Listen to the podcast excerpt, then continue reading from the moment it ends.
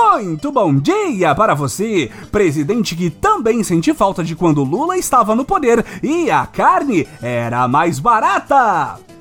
Muito boa tarde para você, governador que fica reclamando no Twitter em vez de ajudar as vítimas da chuva em Petrópolis.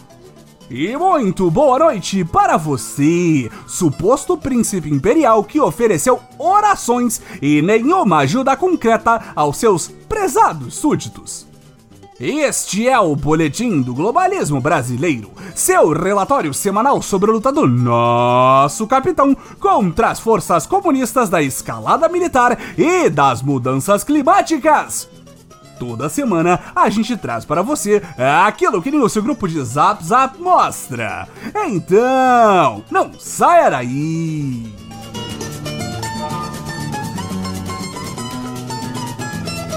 Que Bolsonaro é um líder com L de louco maiúsculo, todos os patriotinhas já sabem há muito tempo. Mas esta semana, a Terra plana teve um gostinho da política internacional do capitão.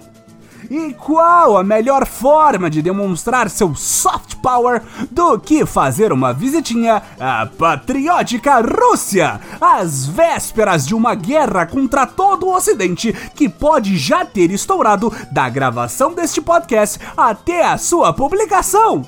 Não é mesmo? Caso você tenha se desconectado da realidade por não aguentar mais tanto sofrimento e ainda assim comete nosso patriótico podcast aos vossos ouvidos e está deslocado nos últimos acontecimentos, o Boletim explica.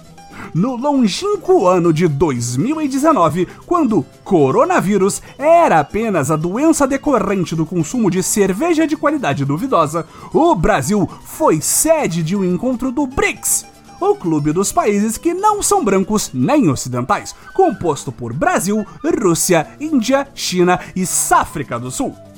Na ocasião que marcou a primeira visita do eterno líder russo à nossa pátria amada e idolatrada salve salve, Vladimir Putin fez o que todo visitante educado faz e convidou o capitão a retribuir a visita no futuro.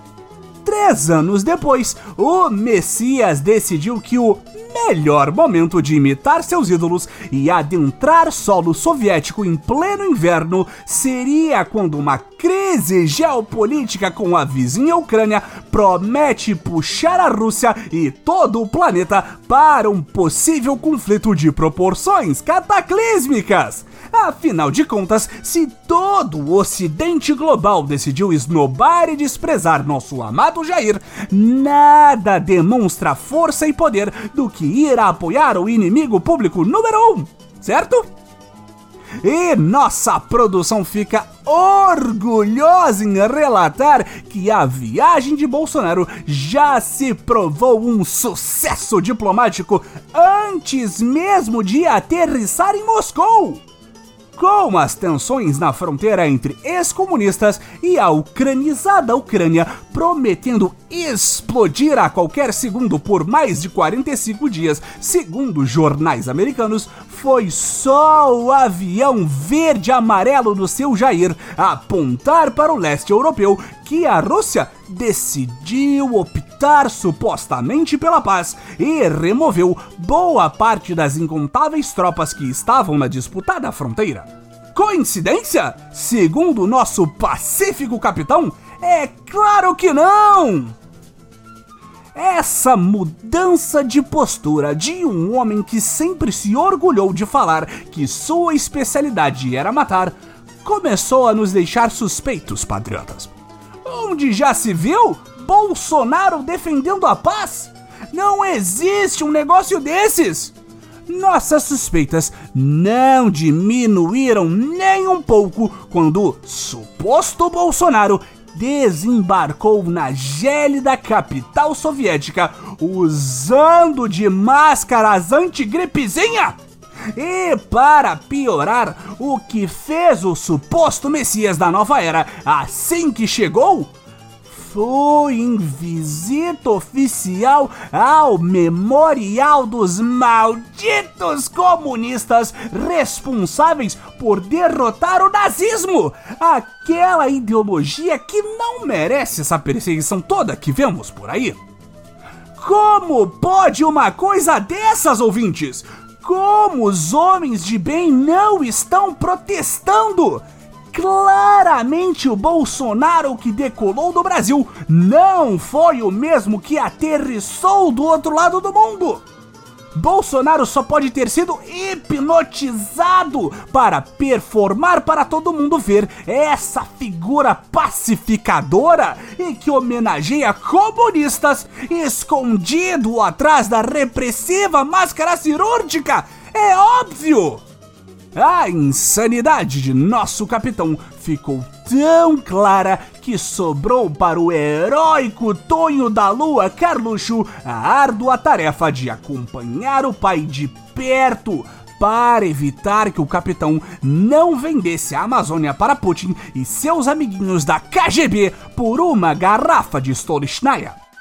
Pelo menos, essa é a única explicação que justifica a presença de um vereador da cidade desespero do Rio de Janeiro sentado ao lado do presidente da República na mesa de negociação com os russos, enquanto generais, ministros e ministros generais ficavam olhando espremidos nos cantos. Que destino glorioso! Ficar de voyeur em negociação, General Heleno!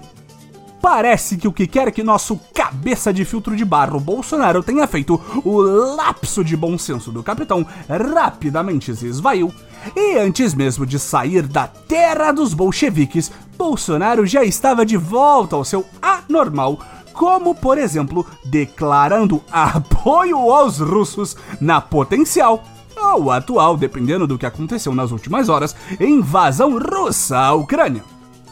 Para recuperar suas energias, o capitão aproveitou que já estava pela região e deu uma passadinha na Hungria do grande patriota Viktor Orbán para tomar a única dose de reforço que importa para Jair, a de extremismo de ultradireita. E se a nova era estava triste e se sentindo isolada com o resto do mundo, não dando a mínima para o Messias, Parece que o jogo virou!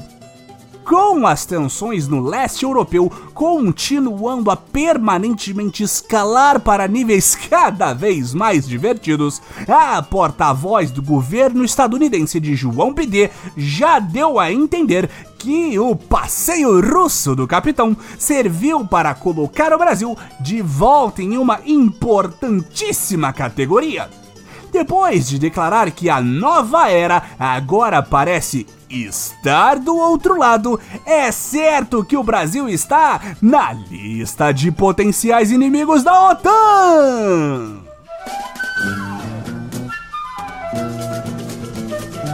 Esse foi o nosso Boletim do Globalismo Brasileiro para a semana de 21 de fevereiro. Envie sua sugestão ou crítica para nosso perfil em arroba boletim B no Twitter e fique ligado em nossas próximas notícias globalistas. Se possível, ajude a espalhar a palavra do boletim, avaliando nosso humilde programa no seu aplicativo de podcast preferido, cometendo um patriótico compartilhamento de nosso programa e considerando apoiar nossa campanha de financiamento coletivo em padrim.com.br barra boletim do globalismo brasileiro. Tudo junto. E lembre-se, diplomacia bolsonarista acima de tudo, Brasil acima de todos!